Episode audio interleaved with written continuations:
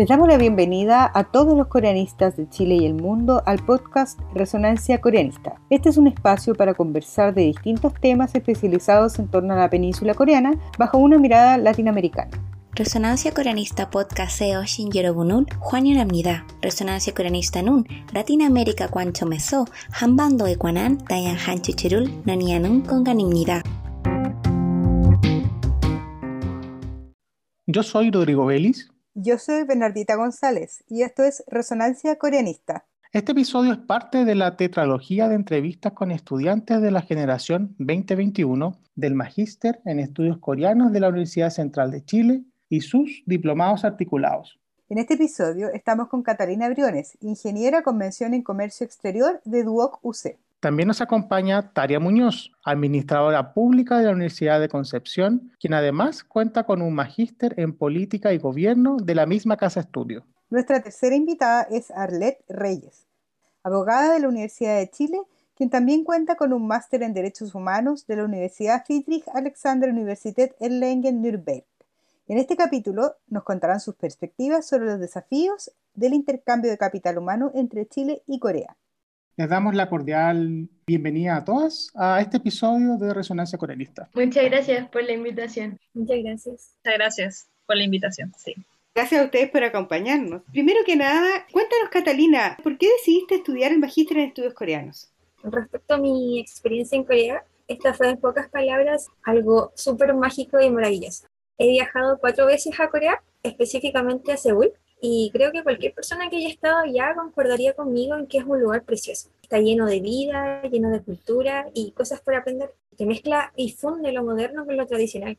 Puedes ir caminando y tener al lado los edificios más lujosos y aparte la tecnología más avanzada y también encontrarte con los palacios, los hanas, que son las casas tradicionales, gente usando hanbok, entre otras cosas. Definitivamente quiero volver y en lo posible quedarme. Con respecto a por qué decidí elegir este magíster en estudios coreanos, bueno, varias razones, como la que ya dije, que es, netamente porque amo la cultura coreana, me gusta aprender de ella, eh, llenarme de conocimiento porque es algo que disfruto hacer y eh, además de las oportunidades que esta me va a brindar en lo profesional, pero quizás la razón más importante sea que quise darle continuidad a mis estudios. Y Universidad Central me dio esta oportunidad. En un futuro cercano me gustaría seguir desarrollándome en esta área, eh, pero ojalá en Corea. Perfecto, muchas gracias por compartir, Catalina. Y Tania, tú además cuentas con una especialización en género y políticas públicas y te has desempeñado como coordinadora de programas sociales y desarrollo de labor docente y formación continua. Cuéntanos cómo surge tu interés en Corea y por qué decidiste cursar este programa. Eh, actualmente soy coordinadora de proyectos sociales, en especial acá en la región del Biobío. He estado también en la ejecución en otras regiones del país y que están orientados al fortalecimiento de emprendimientos y también realizando la docencia, en este caso, en formación continua de los cursos de género, enfoque de género y gestión pública en la Universidad de Concepción. Y dentro de la línea de investigación asociada a género y políticas públicas, me ha sido posible en este caso encontrar que tanto en los procesos formativos como en el material disponible eh, hay una visión muy centrada en la experiencia norteamericana y europea, que si bien son resultados de años de generación de datos, de investigación, y visibilización de diferentes movimientos sociales, también creo que es necesario conocer y profundizar los estudios en otras regiones como lo es Asia y los diferentes países que componen la región. Y bueno, ahí está la elección justamente y el interés por profundizar en, en, esta, en este magíster, que Corea tiene una historia y una cultura única en el mundo, entonces donde podemos ver cómo la innovación y las tradiciones son componentes de la sociedad.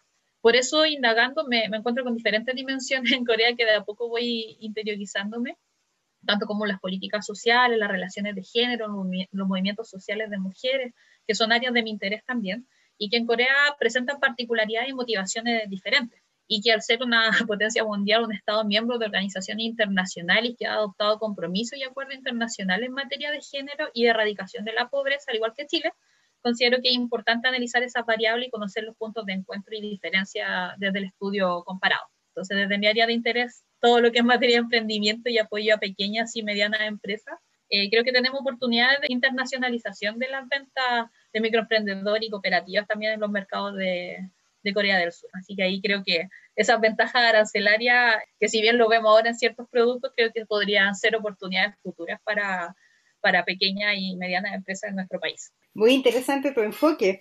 Y Arlet, tú cuentas con un magíster en Educación, Convención en Pedagogía y Gestión Universitaria de la Universidad Metropolitana de Ciencias de la Educación. Cuéntanos un poco tu interés por Corea y cómo quieres vincular este magíster con tu área de especialización. Eh, bueno, yo estudié el magíster en, educación en la UMCE y ahí la universidad contaba con ciertos convenios con la universidad en, en Alemania, la Universidad de Erlangen-Nuremberg. Entonces, eh, mientras estaba estudiando el magíster acá, eh, se dio la oportunidad de postular a una beca y fui a estudiar allá el máster en Derecho Humano. Entonces, claro, como que mi área de especialización podría decirse que es educación superior y derechos humanos, y en esa experiencia que estuve viviendo eh, un par de semestres en, en Alemania, conocí eh, a varias personas de Asia, de Taiwán específicamente, China, Japón y de Corea del Sur. Y me llamó mucho la atención como el tema de intercambio cultural con personas que vienen como del otro lado del mundo y lo poco que sabemos nosotros de ellas y ellas de nosotros.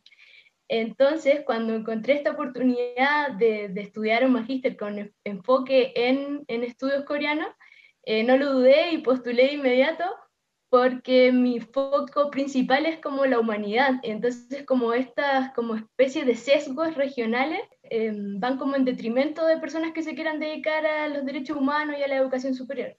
Entonces, claro, como que ese es mi principal interés, conocer otra cultura y mirar como los problemas de investigación que yo ya manejaba antes, pero desde esta otra perspectiva. Ah, muy interesante tu enfoque también. Sí, perfecto. Bueno, y continuando, Corea ha apostado por el multilateralismo y ha suscrito una serie de tratados de libre comercio con diversos países, entre los que se encuentra Chile, por supuesto. En su opinión, ¿cuál ha sido la importancia del Tratado de Libre Comercio en Chile y Corea?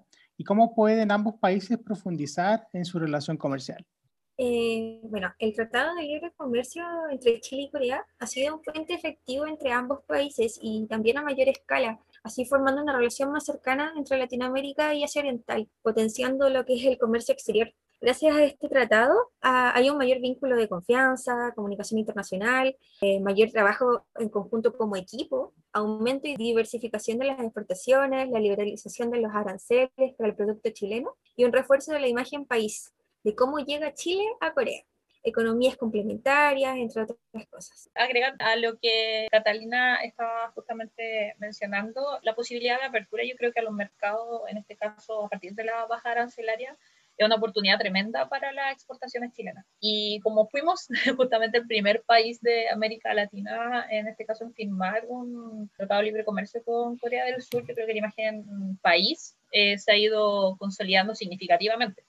Y eso impacta y mejora bastante el camino para incursionar y, y participar en las diferentes oportunidades, en este caso de la exportación de, de diferentes productos. Bueno, yo, yo por mi parte, eh, como enfocándolo en temas de derechos humanos y derecho internacional, eh, veo que, que, el Tratado de Libre Comercio entre Corea y Chile es una oportunidad para acercar a Chile a temas de, por ejemplo, responsabilidad social, empresarial o temas de empresa y derechos humanos, en el sentido de que en las actualizaciones que se han hecho de, del tratado, eh, Corea ha puesto énfasis en temas de sostenibilidad y temas ambientales y cómo ve o cómo proyecta Corea la responsabilidad del Estado en sus empresas cuando van al exterior.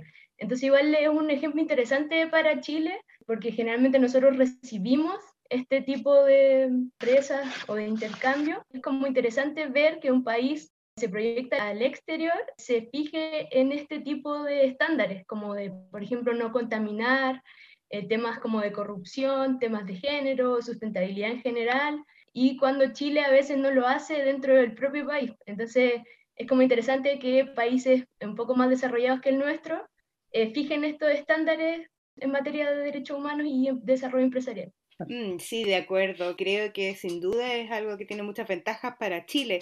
Y ahora, dando vuelta un poco a la pregunta, a su juicio, ¿qué ventaja tendría para Corea asociarse con un país como Chile? Bueno, Chile es un excelente socio comercial y la expansión de las exportaciones chilenas va en aumento a nivel mundial. Eh, además, Chile y Corea ya mantienen una relación súper positiva en cuanto a lo que es la balanza comercial. Y en otros aspectos, Chile es un país súper rico en cultura y al menos antes de la pandemia el turismo iba súper al alza. En adición, la ola Hallyu sigue latente y creciendo con fuerza dentro de los adolescentes e incluso entre los adultos jóvenes en Chile, por lo que el interés de viajar, contribuir a la relación entre estos dos países, formar un vínculo se encuentra bastante presente en la sociedad chilena. Yo creo ahí complementando desde lo que mencionaba Catalina, creo que desde el recurso humano quizás podríamos eh, enfocarnos también, complementando más allá del tema, del tema comercial, esta apertura que permite, en este caso, los tratados de libre comercio entre Corea del Sur y, Chile, también puede ser visto desde el intercambio del recurso humano. Nosotros acá en Chile tenemos profesionales que si bien en este caso podemos ver el entusiasmo por este intercambio hacia otros países, de vivir la experiencia y lo que significa también los procesos formativos en quizá alguna área bastante específica como lo es ciencia, tecnología, puede ser también una, una oportunidad, en este caso, de fortalecimiento del capital humano. Y eso creo que puede ser tanto beneficioso para Chile como para Corea en realidad, porque nosotros también ofrecemos un enfoque distinto desde la propia diversidad territorial también que tiene nuestro país. Entonces, creo que ahí está la oportunidad tanto para Corea del Sur como para, para Chile desde lo que podría ser la experiencia de movilidad y el fortalecimiento del capital humano para ambos países. Complementando un poco lo que señalaban mis compañeras anteriormente, yo creo que Chile resulta atractivo para Corea por el tema también como de generaciones, como el tema de la pirámide de población. Corea tiene una población muy envejecida, en cambio Chile aún nos mantenemos como dentro de las poblaciones jóvenes, como si nos comparamos a nivel mundial. Entonces acá tenemos muchas personas que podrían ir allá a trabajar, o estudiar o lo que sea, y a ellos les faltan personas jóvenes que justamente hagan estos trabajos. Entonces, claro, como que se ve un, un, potencial como nicho de desarrollo y otra cosa es que desde el punto de vista cultural, siento que Chile eh, se parece más a las culturas asiáticas que otros países de Latinoamérica. Como que nosotros podríamos considerarnos como los menos latinoamericanos de Latinoamérica y podría ser como una adaptación eh, más sencilla, creo yo. Ok, entiendo. Y Arlet, recién comentaste respecto a la responsabilidad social de empresas y la sustentabilidad. ¿Nos podrías comentar brevemente a nuestros auditores al respecto? Los comités de Naciones Unidas de Tratado en los últimos años han señalado que el tema de derechos humanos y empresas es uno de los desafíos a futuro por los objetivos del desarrollo sostenible y la Agenda 2030. Entonces, eh, a Corea generalmente se le hace como esa observación, que traten de al llevar sus empresas al extranjero y a países que tienen como regulaciones a veces menores o como menos estrictas, traten de mantener los estándares que hay en Corea, porque muchas veces los países desarrollados hacen eso, como que en su país, por ejemplo, la ley de emisión de contaminación de una empresa es tanto en su país es como algo muy estricto, ellos no pueden emitir mucha contaminación y se van a un país en el que no existe regulación al respecto y contaminan como quieren. Corea, que es como una potencia media en realidad, está tratando de implementar esos enfoques. Ellos, para ellos el tema del cambio climático es un problema real, a diferencia de, grandes potencias como Estados Unidos, por ejemplo, que Trump decía que era una especie de invento. Corea sí se toma en serio el tema del cambio climático y trata de que sus empresas en el exterior eh, se riscan por la misma normativa coreana, al menos en temas medioambientales como de contaminación, por ejemplo. Entonces eso es como un, aspecto positivo y que se va a ver como en el futuro qué, impacto pueda tener, como que un país que tiene conciencia del problema del cambio climático eh, venga a hacer inversiones o, localice empresas eh, acá en Chile. Perfecto. Y ya, bueno, finalmente siguiendo con, con la entrevista, ¿Cuáles creen que son los próximos desafíos para la relación entre Chile y Corea? El principal desafío que puede haber es el desconocimiento y las diferencias culturales que existen de manera recíproca entre Chile y Corea. Ni Chile conoce mucho de Corea, ni Corea mucho de Chile. Creo que debiesen existir más oportunidades académicas y laborales, una inserción de más becas para profesionales e intercambios culturales, debido a que en la actualidad existen muy pocas. Eh, la beca del gobierno coreano, KGSP, la cual de hecho tiene súper pocos cupos, entonces no existe una mayor oportunidad en este ámbito bueno, lo conversado por, en este caso, al LEP, desde un enfoque de derechos humanos y la necesidad también de interrelacionar distintas categorías, tanto género, las relaciones comerciales. Eh, creo que en el específico del ámbito comercial, indagando justamente en esta temática y desde una mirada de género, eh, creo que uno de los principales desafíos es el aumento de la participación de mujeres en el ámbito comercial internacional. Y donde se detectan brechas de género tanto en la participación de las mujeres en el mercado, en materia de ingreso, en representación, liderazgo empresariales, los trabajos de carácter más operativo, podemos encontrar brechas de género en realidad en toda el área comercial que tiene que ver con comercio exterior. Tanto en Corea como en Chile, eh, yo creo que es posible en realidad buscar alternativas de mejora de calidad de vida de las mujeres que están en estos rubros de exportación, que es como justamente el fuerte de este tratado de esta forma, ahí podríamos ver que, ambos países podríamos proyectar un crecimiento económico, pero desde un enfoque inclusivo.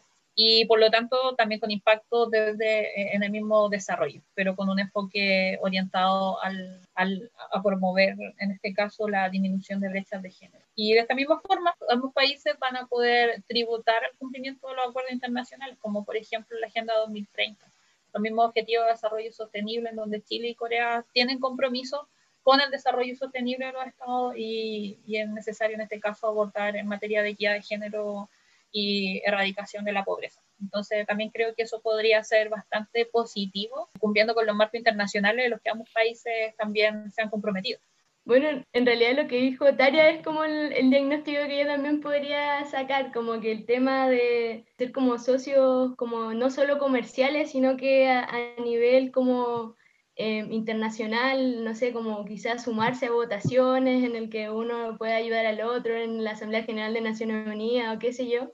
Eh, también eh, otro desafío yo creo que es el tema de mm, como el intercambio académico y científico, como que siento que en Chile es un lugar donde científicos coreanos podrían venir a hacer investigación aplicada, por ejemplo, no sé, centros astronómicos en el norte o temas, no sé, del mar en el sur o también temas de estudios antárticos que no todos los países eh, tienen como centros para investigar esas cosas específicas. Entonces, claro, yo creo que Chile no ha visto como todo el potencial que tiene tener eh, un socio como Corea, como no solo en el ámbito comercial, sino que también en otros ámbitos. Sí, de todas maneras, eh, concuerdo con lo que dicen ustedes, que eh, la relación tiene que eh, trascender un poco lo comercial y apuntar hacia otros ámbitos, ¿no es cierto? No sé si han escuchado respecto a un programa de trabajo denominado Working Holiday. Nos gustaría saber qué piensan al respecto y si esto plantea alguna opción viable para ustedes o los profesionales que estén en una situación similar a la de ustedes, que les interese Corea y les gustaría trabajar allá. Es una forma de viajar a a Corea, pero en mi opinión, bueno, en, en mi situación quizás no sería la mejor forma. Podría ser una experiencia útil para alguien que quiere eh, trabajar medio tiempo, ganar un poco de dinero para aprender, por ejemplo, el idioma. O el tema del intercambio cultural, como que yo lo, lo vi mucho en Europa, como que las personas usan esas visas no como un plan de migración, sino mm. que es como un tema de intercambio casi. En esa línea lo que se podría potenciar es el tema de cómo mejorar las condiciones como de migración, onda como de intercambio de, de, profesionales, como para ir a trabajar un par de años, o que el tema de la postulación a la visa no sea tan estricto, o ofrecer mejores condiciones. De hecho, ese podría ser uno de los desafíos que podría estar contenido dentro de las modificaciones del TLC porque hasta ahora la política en general de Corea del Sur es bastante restrictiva. Entonces, claro que si consideramos que somos uno de los, únicos países de, América Latina con los que tenemos ya una historia de varios años ya de este tratado, eh, quizás se podría incorporar esta modificación de manera de que sí se pueda justamente hacer esta proyección a nivel profesional para aquellos que justamente quieran hacer un proyecto de vida y pensar que los Working Holidays sea una experiencia quizás temporal, asumidamente temporal, pero que sea enriquecedor en términos de una aproximación de lo que podría ser un, un acercamiento a, la, a, lo que es la, la, sociedad coreana. Quizás pueda ser una grata experiencia desde, desde lo que es justamente un intercambio cultural, el tema de los voluntariados también, que también se está potenciando mucho, eh, para tener este acercamiento con, con la cultura coreana de forma asumidamente ya mucho más breve. Creo que se deberían potenciar las cantidades de becas existentes para estudiar, por ejemplo, en Corea, porque eh, está la KCP, que es la beca del gobierno coreano, y esa beca tiene, como lo había dicho, tiene muy pocos cupos, creo que son tres, que requieren muchos requisitos también para poder ir, no facilita el intercambio académico desde Chile a Corea.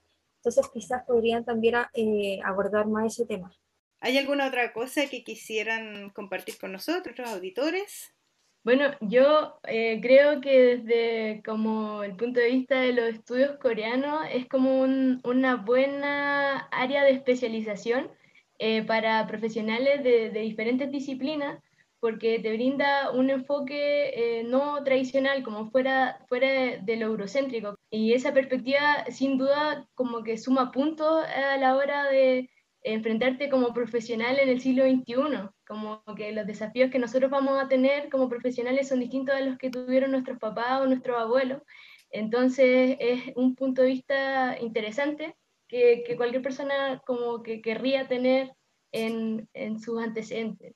Debe haber más de alguna persona que piense igual que yo, que hoy había estado en la misma situación de estar un poco perdida y de sentir que quizás no tiene oportunidades al salir eh, ya sea de la universidad, del instituto, pero creo que enfocarte quizá en lo que más te gusta y darle continuidad a tu estudio es lo, es lo mejor que puedes hacer y en mi caso, el magíster en estudios coreanos me está ayudando mucho y me hace sentir bastante realizada. Bueno, muchas gracias eh, Taria Arlet y Catalina por su participación en este podcast. Esperamos de todas maneras contar con ustedes en próximos episodios para compartir diversos temas relacionados con Corea.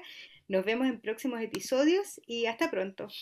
Chao, muchas gracias. Gracias. Gracias.